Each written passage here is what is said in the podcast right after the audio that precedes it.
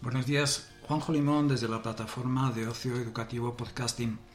Hoy para mm, repasar y recordar esas 10 acciones que sugerimos en relación con el ODS, en concreto con el número 11, que es sobre las ciudades y las comunidades sostenibles. Esas acciones con las que os invitamos a transformar el mundo y alcanzar cada uno de estos objetivos. La primera que sugerimos hoy sería sensibilizar sobre la huella de carbono de nuestra ciudad y las formas de mejorarla. La segunda, instaurar un sistema eh, para compartir coche en la oficina o en zonas sin acceso a transporte público fiable. La tercera, defender y apoyar el desarrollo de espacios deportivos y recreativos.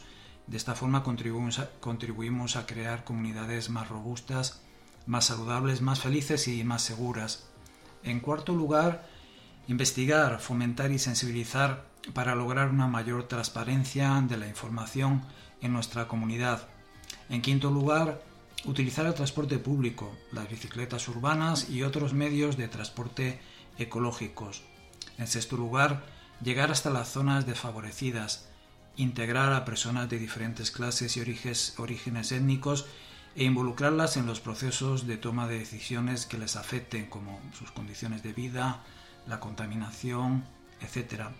En séptimo lugar, informarnos sobre el patrimonio cultural y natural de nuestra zona, visitar lugares del patrimonio y escribir sobre ellos con una perspectiva positiva.